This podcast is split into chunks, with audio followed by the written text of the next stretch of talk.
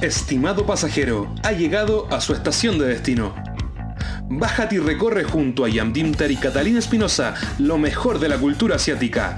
Aquí comienza Estación Asia, solo por Radio UC.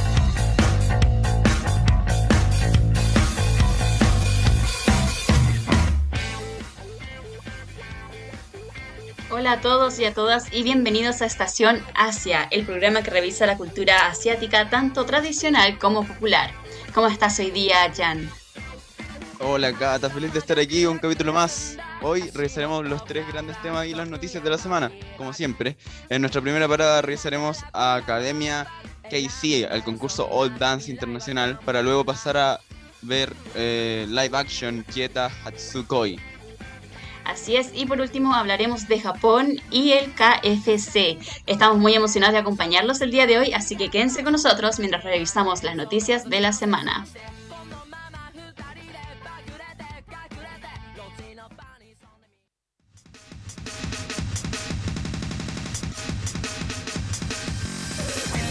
El manga Hunter x Hunter supera las 79 millones de copias en circulación. Un comunicado de prensa confirmó que el manga escrito e ilustrado por Yoshihiro Togachi Hunter x Hunter ha superado las 79 millones de copias en circulación acumulada. El conteo incluye los 36 volúmenes recopilatorios publicados hasta la fecha, con el más reciente lanzado el 4 de octubre de 2018 en Japón, así como todas las obras de spin-off y novelizaciones realizadas. El comunicado confirmó también que la franquicia multimedia tendrá una colaboración con el parque de atracciones Universal Studios Japan, que dará inicio el 4 de marzo de 2022 en las instalaciones de Japón. Esta será la primera colaboración del parque con esta franquicia en particular. El comunicado incluyó también un visual especial para esta colaboración.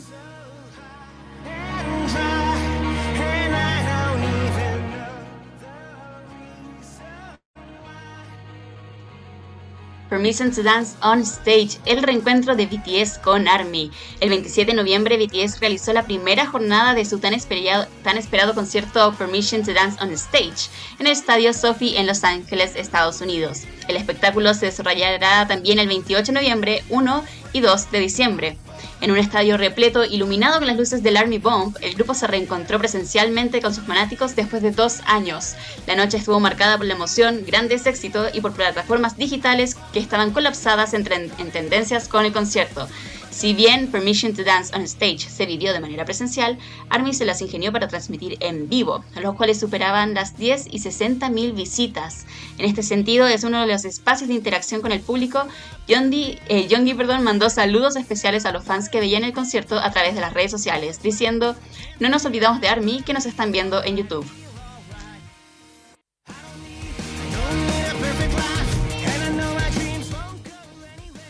Shingeki no Kyojin anuncia una colaboración con el videojuego Knives Out 1.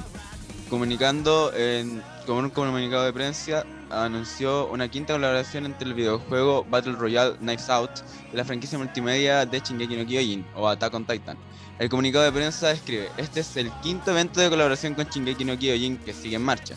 Por ello hemos planeado un gran evento que creará una em-, emoción como nunca antes han experimentado los jugadores.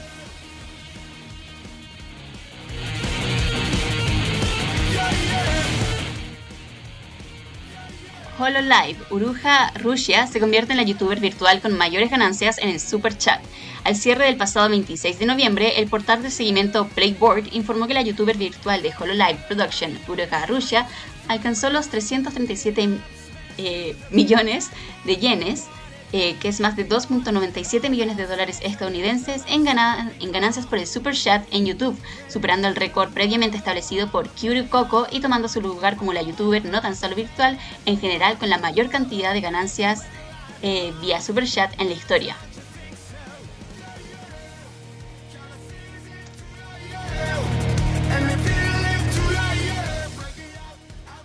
Un hombre y varios estudiantes habrían sido condenados en Corea del Norte por ver el juego del calamar.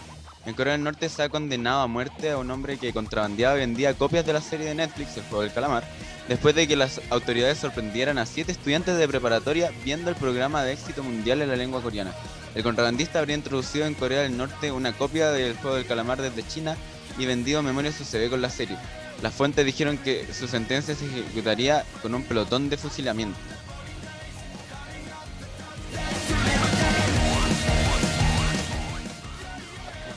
Chanwo, Hyun y Rowan serán MCs de KBC Song Festival 2021.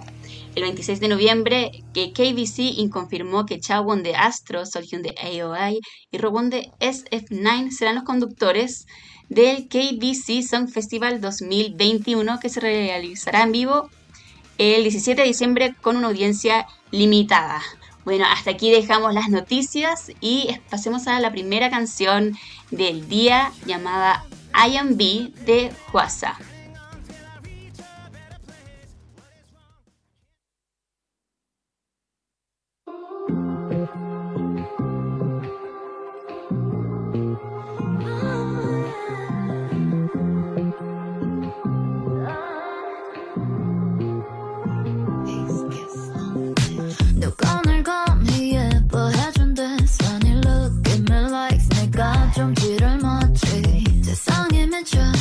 돌아간 건지. Bless you, butt, bless you bros 이 스낵 가줄게 잡기 hey!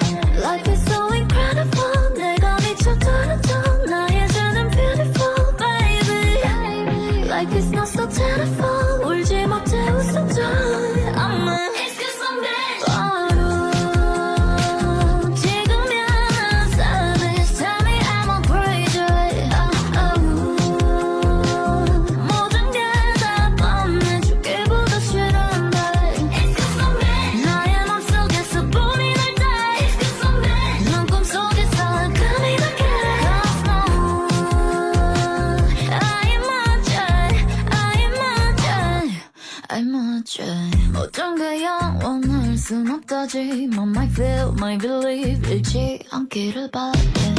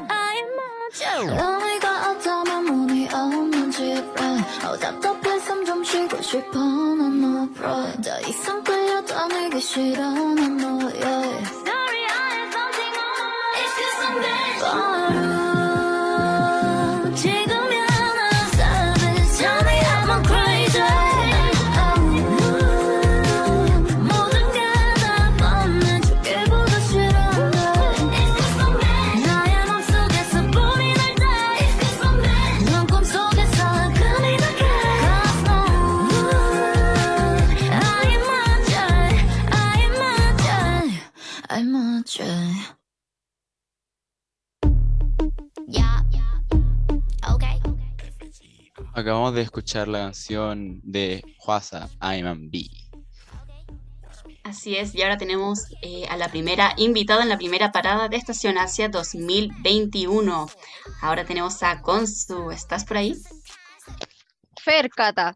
Estamos con Fer. Fer. Sí, ¿Cómo están, Jan y Cata? Bien, ¿y tú? Bienvenida. Bien, sí, bienvenida. ¿Qué, ¿Qué, tema tan interesante nos traes hoy? ¿Qué nos, ¿De qué nos vas a hablar? Bueno, sí, hoy les traigo un tema relacionado al K-pop, específicamente relacionado con la única academia de K-pop en Chile dedicada exclusivamente al K-pop. Les voy a comentar sobre el avance que esta academia ha logrado tener en el mundo del baile durante el último tiempo.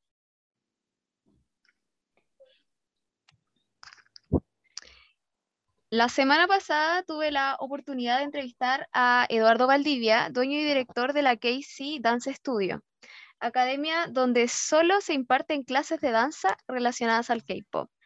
En esta entrevista, dentro de los muchos temas que pude conversar con Eduardo, eh, fue sobre el origen de la academia, de por qué esta se ha vuelto preponderante para el mundo del K-pop en Chile y específicamente sobre sus proyectos dentro del mundo de la danza. Wow, impresionante. ¿Cómo, cómo esta academia llegó? Eh, cuéntanos más sobre esos orígenes, sobre lo que pudiste hablar con, Esta academia después se. Esta academia, sorry, que esta academia después creó eh, otra franquicia, si no me equivoco. Ahora tiene también un, un centro de información donde también están promocionando em, esta academia, pero también en, en Instagram tienen, bueno, su propia red de comunicación sobre noticias, que igual es interesante eso. Claro, cuentan con una productora de eventos, una red de comunicación de noticias, aparte de la academia. Están creciendo bastante y, bueno, se ha convertido en un trabajo estable para Eduardo. Bueno, la KC, abreviatura de K-Pop Chile, Dance Studio, está funcionando en Santiago desde el año 2018. Su dueño y director, Eduardo Valdivia, comenzó arrendando diferentes locales para reclutar a los jóvenes que quisieran aprender más sobre el K-Pop de una forma más profesional relacionada a la técnica de la danza. Actualmente la academia cuenta con sede propia ubicada en la comuna de Santiago Centro, específicamente en el Matías Cauciño, número 64, oficina 708. Además, también funciona en una sede de Providencia. La proyección y el objetivo que Eduardo tenía con la creación de esta academia estuvo situado en crear un espacio donde la gente amante de la cultura coreana y de este estilo musical en específico pudiese sentirse cómoda y explayarse a través de la danza, libre de los prejuicios sociales asociados a este estilo que muchas veces a nosotros nos afectan. A continuación escucharemos la apreciación de Eduardo con respecto al tema. La idea mía era esa, poder lograr de que, pucha, que hubiera un lugar en donde la gente pudiera sentirse como acogida, que hubiera un lugar en donde pudieran hablar de lo que les gusta sin que nadie les dijera que era un bicho raro, ¿cachai? Ese fue el, el, el, se llama? Mi, como lo que me hizo impulsarme a hacer la academia. Eduardo también me comentaba que este objetivo se logró y que está muy contento por ello, pero que aún queda mucho por crecer y por trabajar. Es por esto que siguen agregando sus nuevos estilos a sus clases, innovando con temáticas y nuevos profesores, además de buscar que sus alumnos puedan proyectarse con la danza futuro. De esto nació la Wolf's Crew, grupo de danza integrado por jóvenes de la academia, y que se dedica a desarrollar coreografías de K-pop con identidad propia, participando en diversas presentaciones y concursos. Eduardo nos explica más sobre el tema. Ya, mira, la idea de Wolf se creó porque yo, dentro de todo lo que era el cake, porque siempre me llamó la atención, como te decía, lo coreográfico todo, yo quería que Wolf fuera como una crew que creara sus coreografías en base al cake. Quisiera como presentaciones más que, o sea, quisiera show más que presentaciones. Quisieran como show con las coreografías que no necesariamente tomaran el rol de un idol, que fuera un, musical, que fuera así como hagamos un show con, los temas de K-pop y no, nos preocupemos de, personificar a alguien, sino que, que, lo hicieran como ellos, que ellos fueran los artistas, ¿cachai? Bueno, uno de estos concursos es el Campeonato Mundial Alt Dance Internacional, concurso que se desarrolla todos los años en los cinco continentes y que abarcan más de 36 33 países. El concurso cubre diversos estilos de danza, desde lo clásico a la cultura popular, vals, ballet, ballroom, salsa, entre muchísimos otros. Interesante igual eh, este crew y bueno, dan ganas de audicionar. Tendrán castings o bueno, ahí vamos a ver el proceso. Claro, eh, el grupo está conformado específicamente por integrantes de la academia que participan en las clases de baile y ahí van seleccionando a los chicos que estén motivados para participar y que, tengan el tiempo también, porque claro, eh, pertenecer al grupo requiere de mucho tiempo y de mucha dedicación, sobre todo para este tipo de concursos que son a nivel mundial. ¿Y el K-pop desde hace cuándo que está en el All Dance International o hace cuánto que vemos como el K-pop eh, tomar una posición dentro de espacios de baile tan como ya más sofisticados donde se junta, como tú decías, ballet, ballroom, salsa. Sí, específicamente este año se incluyó el K-pop por primera vez en la competencia, considerándolo como un estilo de mezclas variadas, que mezcla variadas técnicas de baile. Eduardo, de hecho, fue el partícipe de la incorporación de la categoría K-pop en el concurso y de la creación de las bases de esta, en lo cual él abogó porque se reconociera el K-pop como un estilo de baile integrado y complejo que mezcla diferentes estilos como la danza clásica, el ballet, el hip hop, el freestyle, el jazz, el girly, entre muchos otros. Interesante ahí. Solemos ver bastante el género girly dentro de el, el K-pop, por así decirlo, como en los girl groups y todo eso. Así que igual bacán que eh, o sea, que tengan su propio, su propio nombre, por así decirlo, que no es simplemente bailar de forma tierna, sino que es este nombre que se llama girly, aunque bueno, los girly también utilizan tacos eh, impresionantes, así que también está ese factor ahí. Claro, eh, Eduardo cuando, me, cuando realicé la entrevista me comentaba que la directora de All Dance en Chile y la coordinadora oficial le preguntaban ¿qué es el K-Pop? Nosotros necesitamos saber qué es este estilo de baile y él le explicaba que no era más que baile eh, condensado, como que se tomaba y se agarraba de varios estilos de baile para generar algo potente, con mucha fuerza y con mucho estilo propio, y esa era la gracia del K-pop en, Corea. Bueno. Igual que eh, difícil bailar K-pop entonces, como tener que dominar todos estos estilos, mezclarlos y que parezca un, estilo propio al final. Sí, al final por eso los idols también pasan tanto tiempo en entrenamientos, eh, tienen que aprender muchísimos estilos de baile para lograr que su técnica sea variada y su técnica sea buena para interpretar las canciones, porque incluye de todo, es bastante complejo, por eso a las productoras de All Dance les llamó la atención y lo decidieron incluir este año alrededor del mundo y se incluyeron muchísimos grupos, más de lo que esperaban. Les comento que los pioneros en participar en esta categoría de K-pop fueron el grupo Wolf's Crew, de la Academia KC. Fueron los primeros en inscribirse y los primeros en participar.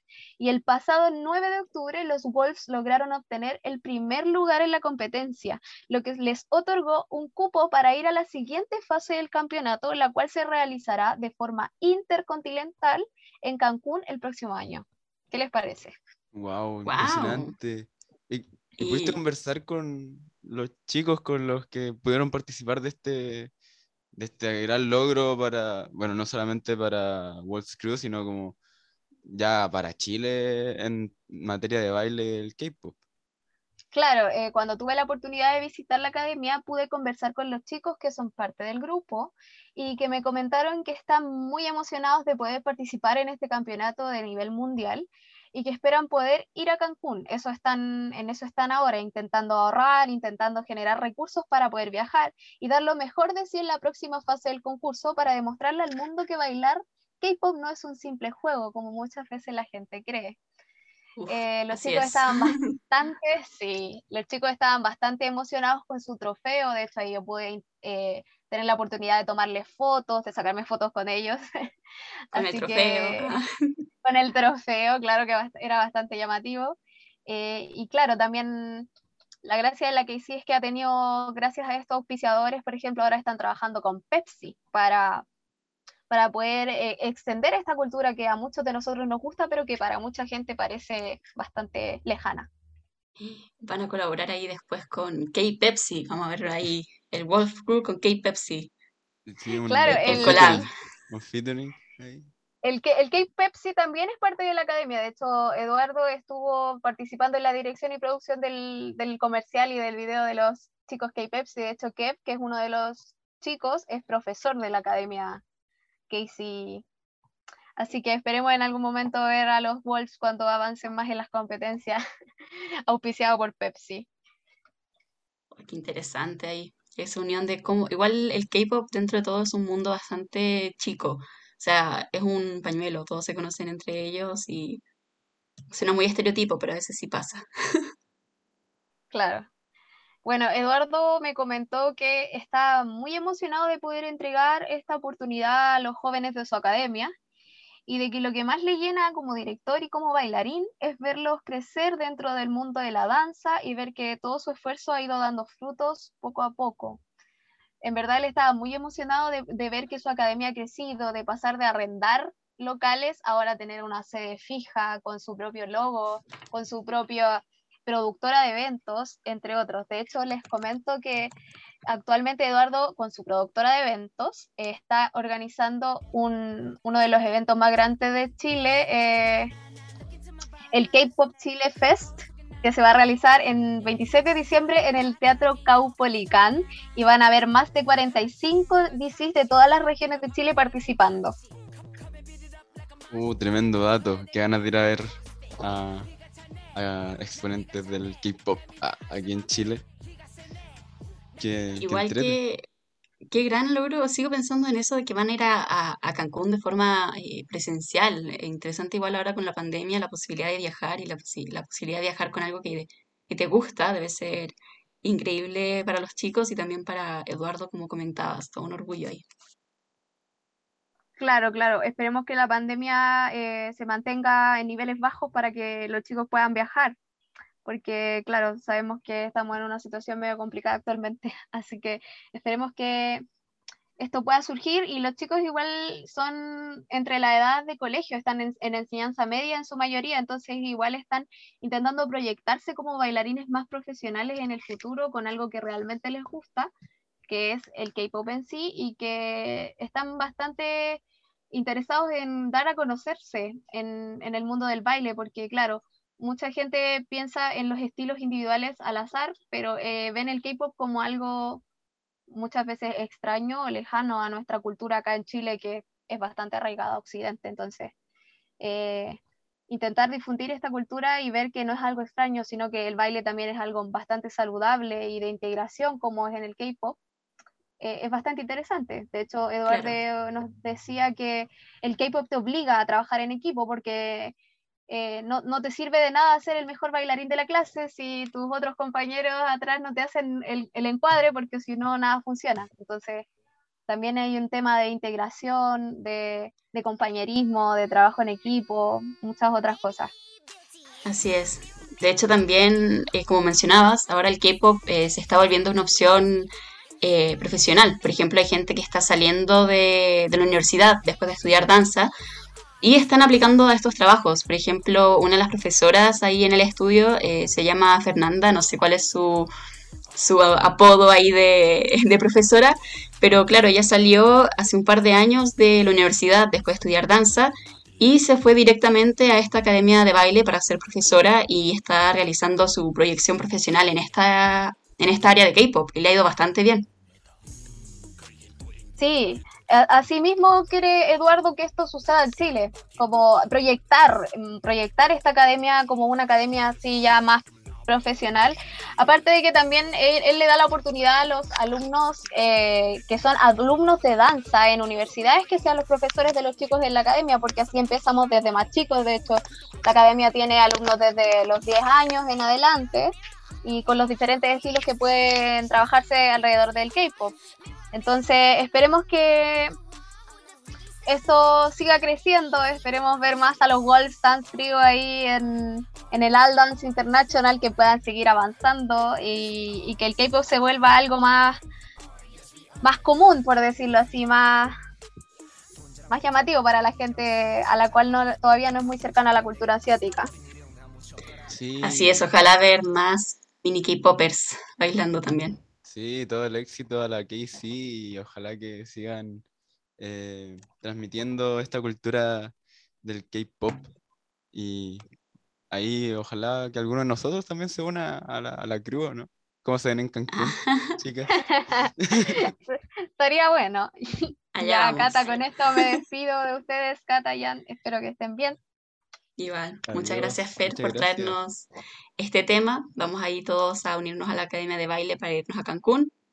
Y pasemos ya eh, a la segunda canción del día, Beginner Love de Nani Wa.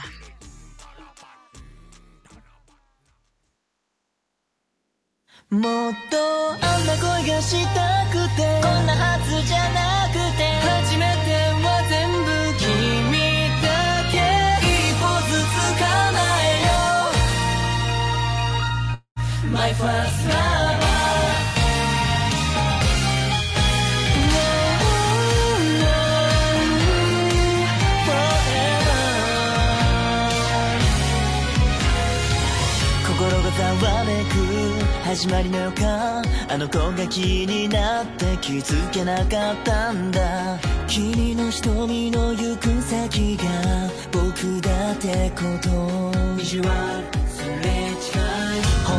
たいのは僕も同じです何度も見返すタイムライン恥ずかしいほどホットラインああ誰かに見られたらどうしよう自分ばかりでもバカみたいだそのせい願えば夢みたいだハートの傘に二人並んだ嘘でしょ奇跡は待ってたんだなくてシュッとなってキュッとなって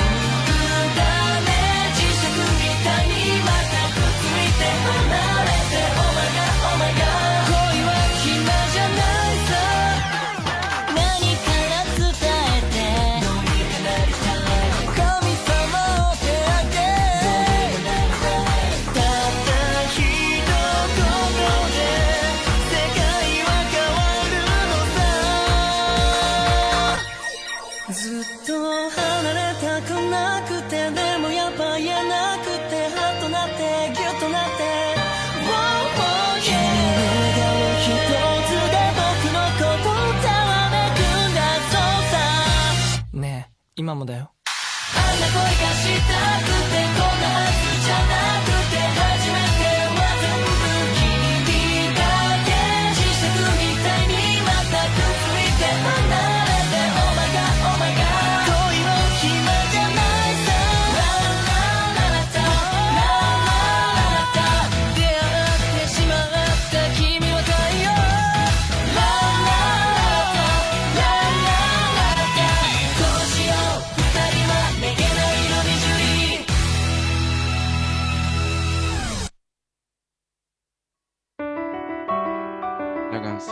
acabamos de escuchar fue Beginner Love de Naniwa. Y con esto estamos de vuelta con Estación Asia. Así es, y ya nos encontramos en la segunda parada con Yoshi, quien nos hablará del live action Kieta Hatsukoi. ¿Cómo estás, Yoshi? Hola, hola, ahí estoy. ¿Cómo están ustedes? Bienvenido, Yoshi. Bien aquí. Qué bueno. Y bueno, como dijo la Cata, hoy les traigo una recomendación, realmente porque es algo que me gusta mucho. Y bueno, será otra serie vial, otra vez, lo sé, pero es que eh, hay muchos estereotipos sobre ella y de verdad que algunas deberían darle la oportunidad. Así que por eso como que traigo esto. Buenísimo. Y- ¿Y de qué se trata? ¿De qué se trata Kieta Hatsukoi? ¿Y qué Bueno, pero su Eh, ajá. Eh, pero antes de eso, prefiero igual recordarles lo que eran los dramas Biel o Boys Love, que mm, no son más que series o novelas con temáticas románticas como cualquier otra serie eh, que pueden encontrar en Netflix, por ejemplo. Solo que esta es la relación amorosa se da entre dos hombres, o al menos la pareja principal normalmente es de dos hombres. Y, y bueno, para empezar, para mí, eh, Kieta Hatsukoi es como una de esas series a las que deberían darle una oportunidad, como dije anteriormente. Eh, porque Kita Hatsukoi es una serie del género como comedia romance escolar o de secundaria, que realmente le está yendo muy bien como en el mundo de los dramas biel o de ese, o no sé, de los live action como japoneses. Em, realmente tiene como una historia como muy dulce, es como muy, no sé, eh, muy tierna, se podría decir, eh, donde se cuenta la historia como de un chico que se llama Aoki, eh, y él termina metido como en una confusión de enamoramientos y cosas así, pero Ah, que clásico. realmente sí, malos entendidos y llegó a eso. Pero realmente a fin de cuentas no fue tan malo lo que le pasó porque eh, un nuevo amor nace de eso, así que no quiero decir como exactamente qué cosa, pero porque no quiero hacer spoiler obviamente, pero nace un nuevo amor de eso. Perfecto. Igual interesante que hemos estado hablando cada vez más de esta serie Biel, así que qué bueno igual que vaya aumentando el interés y bueno, todas estas ofertas. Así que cuéntanos un poquito más sobre, no sé, el elenco que tiene esto, esta serie. Mira, mira, Kira Hatsukoi tiene un gran elenco, eh, pero como que prefiero primero decir que este drama eh, comenzó a emitirse el 9 de octubre de este año y tendrá un total de 10 episodios, que realmente yo espero que ojalá tenga más porque lo necesito. estoy en el 8, en el capítulo 8, y no puedo como esperar el siguiente sábado para poder verlo. Eh, porque estos como que episodios salen todos los sábados a las eh, 11.30 pm eh, según la hora estándar de Japón. Aquí en Chile sería como las 11 y media de la mañana. Y bueno, realmente eh, una de las razones por las que podría ser una buena opción es que, como hablamos antes del elenco, eh, muy talentoso como de dramas japoneses y también actores más pero que no, me, no son menos talentosos. Como por ejemplo eh, Shunsuke Micheida, eh, quien interpreta a Oki, que de hecho él está en el grupo que cantó la canción que escuchamos antes de este segmento.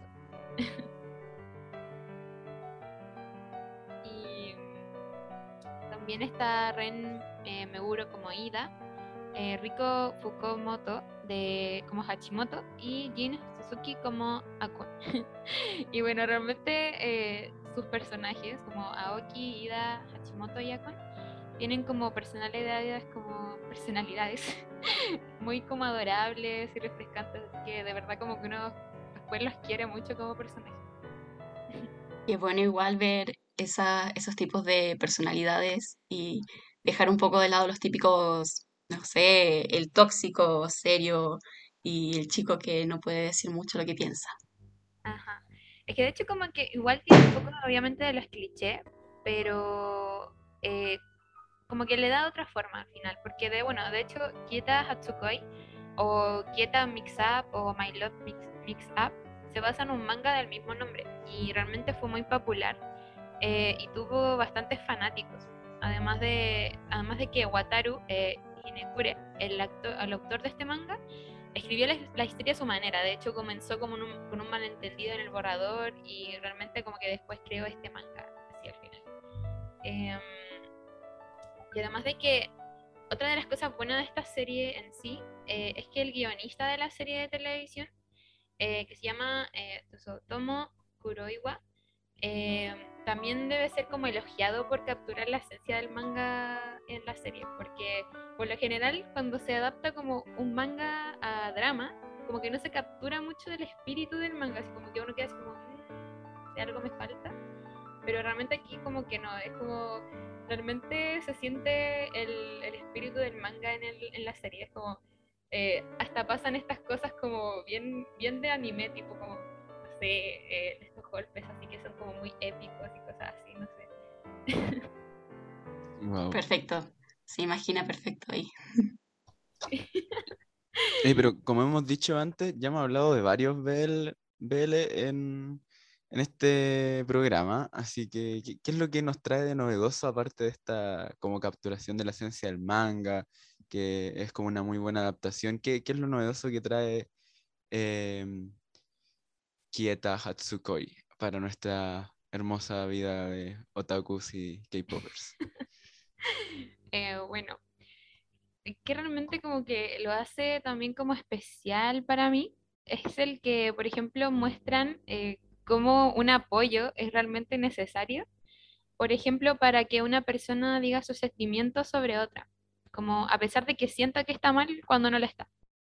Eh, eso pasa sobre todo con Aoki, como con el personaje principal, eh, porque él mismo tiene como, ¿cómo decirlo?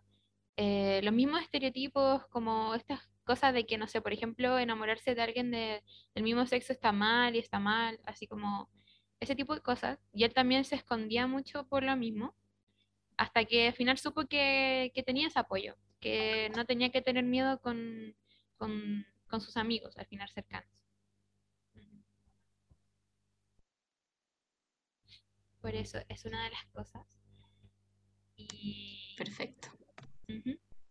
Y además Igual me- Dime, dime, Catalina. Eh, sí que quería comentar eso que comentabas que es muy parecido al manga, porque, claro, eh, puede ser difícil de entender esa, esa referencia, pero es, por ejemplo, que se ve también en, en las series eh, generalmente chinas que juegan mucho con esa adaptación, que, por ejemplo, no sé, un personaje le golpea al otro y como que centran la mirada y es como muy exagerado y el otro camina como de puntitas como para irse después de haberle pegado o uno se ríe y se ríe como mua, ja, ja, ja, como todo muy exagerado.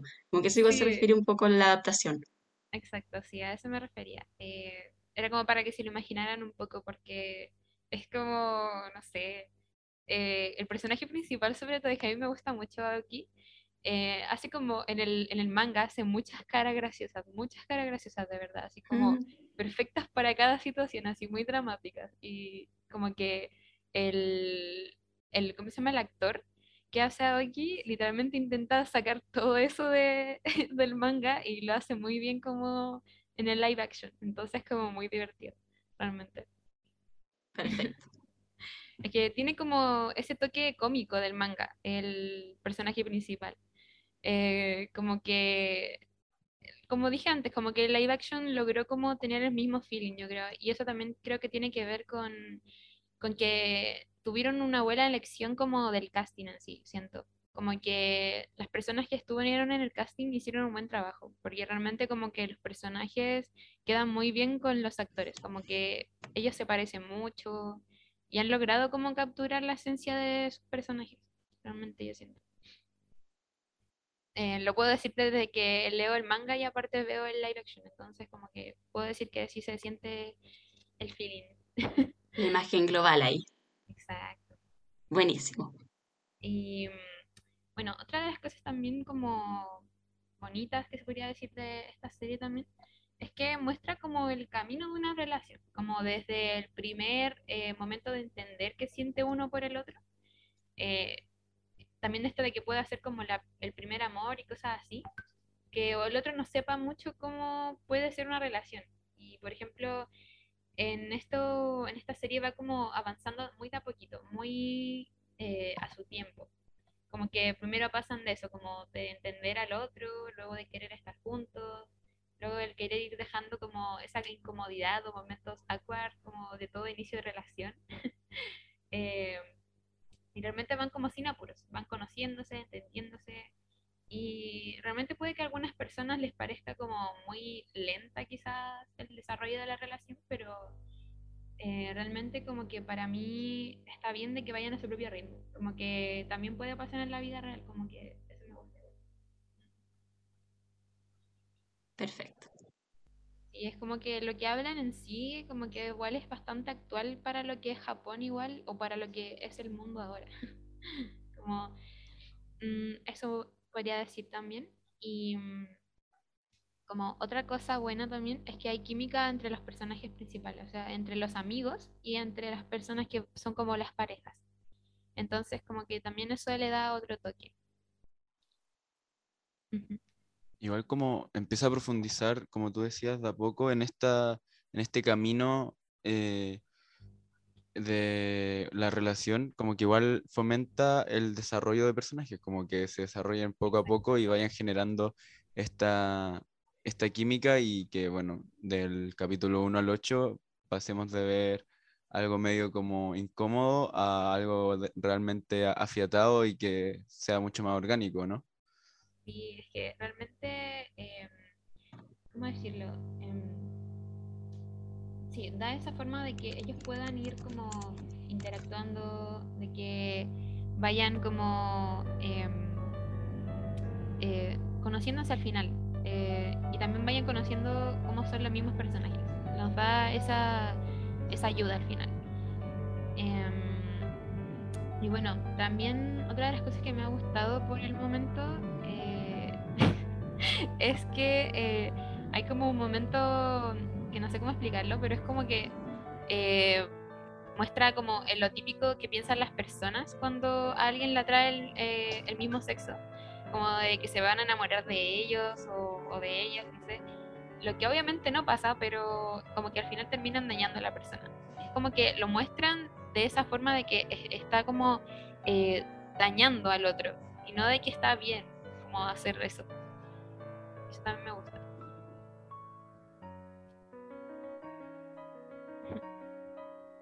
Y bueno, también una de las últimas cosas que puedo decir es que Japón como que hace mucho genera este contenido, eh, ya hoy también vi él, pero siento que actualmente como que las series, los mangas, como que cada vez eh, son mejores en cuanto como a la cinematografía, a la historia, al dibujo. Y creo que lo más importante es que cada, son cada vez más conscientes como de la, que las generaciones han cambiado, de que como que el mundo ha cambiado un poco y de que muchas cosas que antes se mostraban en este tipo de series como normales ya no se entienden así o como que ni siquiera ocurren como en las series. Como, y eso de verdad me alegra mucho porque antes era como muy tóxico como hablaba antes la, la Cata y era como que no. Y ahora es como, eh, ha cambiado eso realmente. Mejor, mejor. Sí, es que se disfrutan más realmente el desarrollo de los personajes cuando no es como, no sé, medio tóxica la cosa ahí. Claro, igual es importante porque para toda la gente como que es parte de la comunidad LGBTQ+, estas series igual son una forma de, de, de, no sé, ganar, eh, ganar experiencia, de, es como una especie de la imagen que tienen sobre lo que podría ser o sobre qué podría pasar. Y como no se ven relaciones, eh, no se ve tan, tanto en, en las series normales, este tipo de relaciones eh, como entre, entre dos hombres o entre dos mujeres, igual es importante que estas mismas series no promuevan comportamientos tóxicos al final. Y es bastante importante que se cuide eso en estos ejemplos y role model. Es muy verdad, eh, es como muy necesario realmente. Eh, así que bueno, realmente no me queda más nada más que decirles que no pierdan la oportunidad de ver esta serie. Eh, actualmente como que no hay plataformas eh, legales para verla internacionalmente, pero varios fansub la traducen y también hay que, se puede encontrar en otras partes, pero se rumorea que pronto podría llegar a la plataforma de Viki, así que por fin la podremos ver como plataforma oficial. Y bueno, realmente espero que le haya gustado mi recomendación. Gracias por escucharme. Muchas gracias por la recomendación, Yoshi. Esperamos igual escucharte la próxima semana, así que muchas gracias ahí. Estamos justo a tiempo para pasar a nuestra última canción, Chivers de Ginger Boy, Jesse y Sunmi.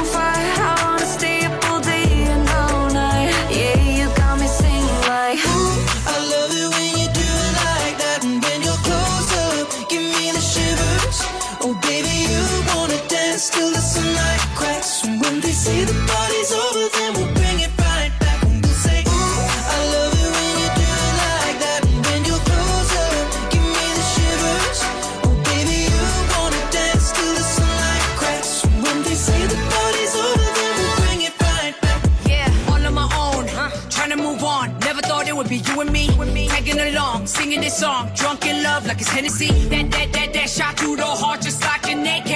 911 emergency, we calling Mayday, Mayday. Hold up, no I need no drama, need harmony like soprano.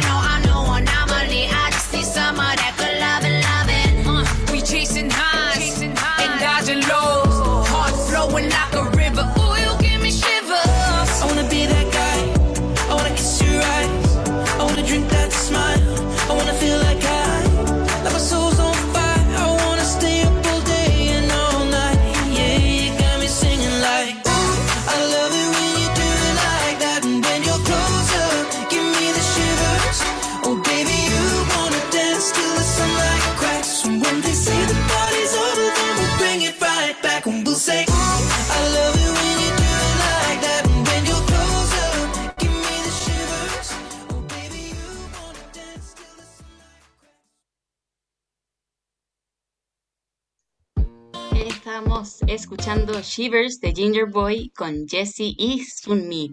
Y ahora sí que sí, tenemos a la Consu que habíamos anunciado a principio de programa. Ahora la tenemos aquí con nosotros. Bienvenida, Consu, ahora sí que sí. Hola, hola. Me asustaste un poco al principio, no estaba preparada, ahora sí. Pero ahora que ya quería escucharte, muy entretenido. sí, sí. Ah, bueno, es que les traigo un, un tema muy entretenido que tiene que ver con la Navidad. Lo sé, aún no estamos en diciembre, pero bueno. Después de, después de octubre es legalmente Navidad, así que ni un Sí, problema. La mejor época del año. Navidad se vive en el corazón desde octubre, como dice la Cata. si algo me enseñó el líder es que esto es cierto. Eh, pero sí. Eh, en específico vamos a hablar de las tradiciones en Japón y de una en concreto. Pero bueno, empecemos un poco el tema de eh, la relación entre, entre Japón y, y la Navidad. Lo que pasa es que estos no son cristianos, o sea, solo el 2% de la población japonesa lo es. Así que las ce- celebraciones cristianas no, se, no están muy presentes en la cultura. Em, pero como pasa con Halloween y San Valentín, eh, y también pasa con la Navidad, es que los japoneses tomaron esta eh, celebración y la hicieron propia, recordando cosas de la cultura y de la religión japonesa. Así, eh, sí celebran la Navidad, pero es más un día comercial, ni siquiera es un día feriado. Hay muchas personas que no trabajan ese día porque quieren eh, celebrar la Navidad, pero en el fondo eh, salen del trabajo. Ah, y no muchos sabía celebran eso. como después del trabajo. ir a trabajar en Navidad. Wow. Razones por las cuales no irse a Japón. Trabajar en Navidad. Sí, bueno, pero en el fondo tiene sentido porque su religión no la tiene, su cultura tampoco, entonces ahí está. Pero, em, bueno, hay varias tradiciones que tienen los japoneses para la Navidad. Eh, las luces navideñas son una gran parte de estas tradiciones, eh, las ponen en las calles, hay árboles gigantes los malls, eh, un poco como acá, pero, pero ellos lo llevan al extremo. Eh, bueno, si han visto el anime, también tienen esta especie de como una, una otro San Valentín en Navidad, en el que se pasa con la pareja, pasa mucho los shoyos, no sé si lo han visto. Em, pero la, la más interesante que encontré fue que comían KFC, o sea, pollo frito KFC en la Navidad, como cena de Nochenueva. sí, Gua- bueno, este- wow. Qué, qué loco. Sí. Este, este capítulo eh, no está sponsoriado por KFC, aunque me gustaría que me sponsoriara, pero... Em, sí. Así que eh, de eso vamos a hablar más hoy día. Eh, del eh, como Kentucky Fried Chicken para Navidad. Eh, interesante. eh. Había escuchado de, de la tradición de parejas, pero nunca había escuchado eso de comida casi que oficial para, para Navidad. No, y qué loco que sea KFC porque normalmente acá en Occidente como que la cena de Navidad normalmente como que uno la piensa como una, so- una cena súper casera. O al menos esa es la imagen que tengo yo de una cena navideña. Claro, sus papas duquesa. Claro. Sus papas rústicas al horno. Ah, sus pavos, si es que si es que uno se va más a, a Estados Unidos, claro. Pero sí, en Japón no, es, es pollo frito. ya, bueno, la, la tradición es más o menos esta, es que cada Navidad eh, KFC saca en Japón un combo especial que se llama Party Barrel o barril de fiesta. Y eh, la tradición es que se come esto para Navidad y eh, es tan grande la tradición que se aproxima a que 3.6 millones de familias eh, siguen esta tradición. Es un gran boom, es un gran boom en las ventas, porque el 24 de diciembre se vende hasta 10 veces más que otros días del año en los locales de KFC. Y la gente para eh, evitarse las filas de horas y horas afuera de la tienda, porque llegan hasta afuera, eh, tienen que reservar su pedido de antemano y después ir a buscarlo. O si no, esperan en la. Eh, es muy, muy grande la, la franquicia en ese sentido. Y em, bueno, también eh, tienen mucho del tema de que eh, tienen estatuas de tamaño natural del Coronel Sanders afuera de las tiendas que visten de viejito pascuero para Navidad. Eh, son icónicas en Japón y, y me gustan mucho que las vistan. Wow. Y- Qué- igual que, incre- increíble este nivel de estatuas, combo especial, todo. Eh, sí, es como si es que eh, nosotros viéramos, no sé, un poco el viejito pascuero con, el viejito pascuero con Coca-Cola. Es eh, la Navidad con, con Coronel Sanders. O sea, es eh, como que se asocian automáticos en Japón. Y, y acá es muy raro porque es una comida rápida del día a día. Entonces, sí. Eh, es tan grande la tradición que de hecho hay una cantante eh, famosa de Japón que se llama Mariya Takeuchi. Es, la, es muy conocida de los 80, que eh, pone su guion de eh, Sekina Holiday, que suenan los comerciales de KFC por todo el país. Y es icónica de también esto.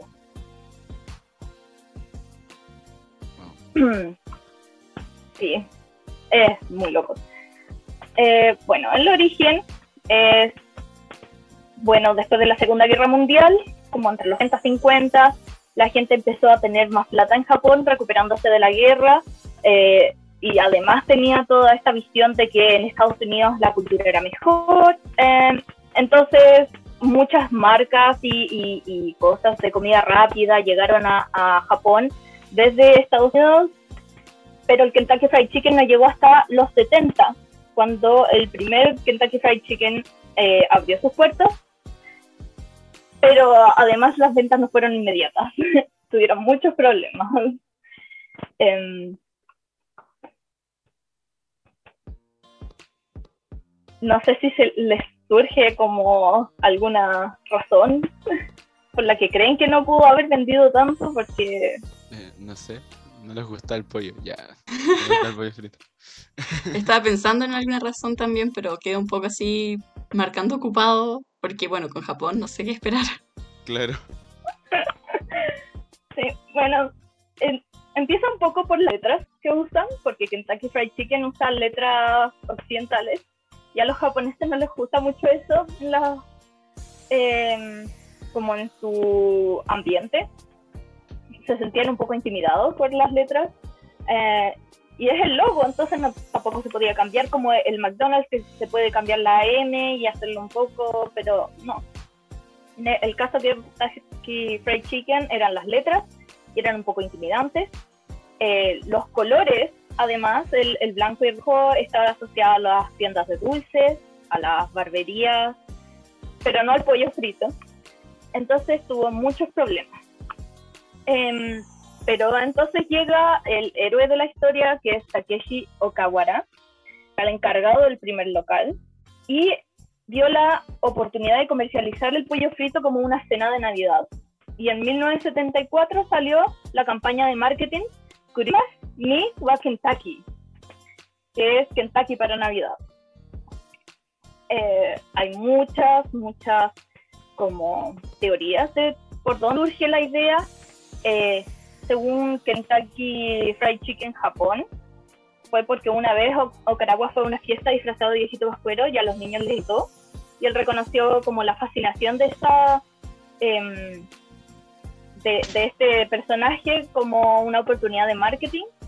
Otro rumor dice que eh, un cliente extranjero le pidió a KFC entregar el pollo frito vestido de viejito pascuero.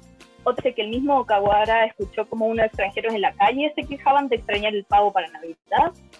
Em, que es caro y no se encuentra en Japón.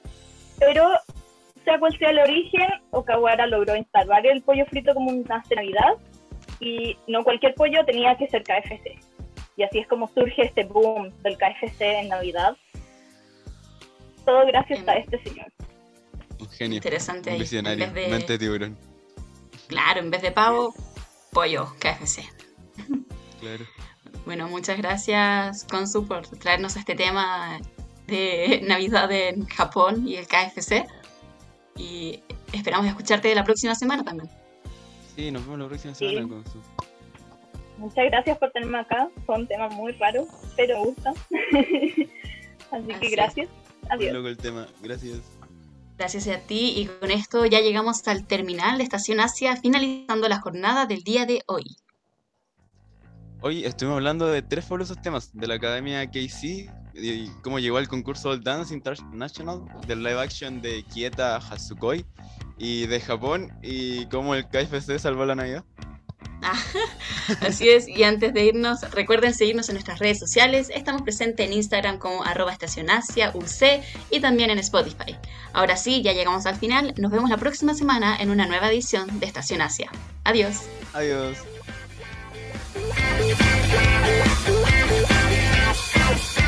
Lo mejor de la cultura asiática no se puede recorrer en un solo viaje. Catalina Espinosa y Jan Dinter te esperan el próximo lunes a las 4 de la tarde en la misma parada. Esto fue Estación Asia, solo por Radio UC.